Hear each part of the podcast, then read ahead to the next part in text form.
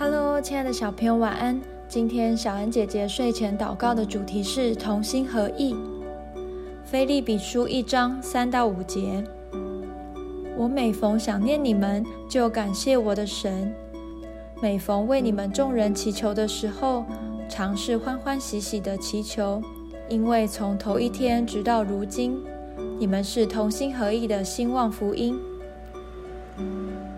学校举办运动会时，我们就有机会和同学一起参加大队接力或是趣味竞赛等团体活动。为了得到好成绩，大家会花时间一起练习。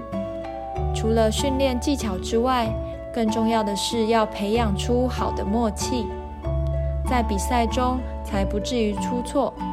而且往往在练习之后，大家的感情就更好了。这是因为大家有着同样的目标，并且一同努力，这种感觉很棒。菲利比教会的信徒们也有一个共同的目标，就是努力传福音。保罗在感动之余，也勉励他们要同心合意。传福音确实要同心合意，方向才能一致哦。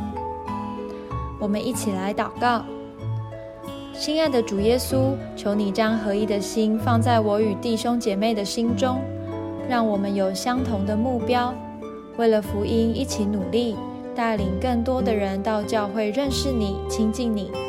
奉主耶稣基督的名祷告，阿门。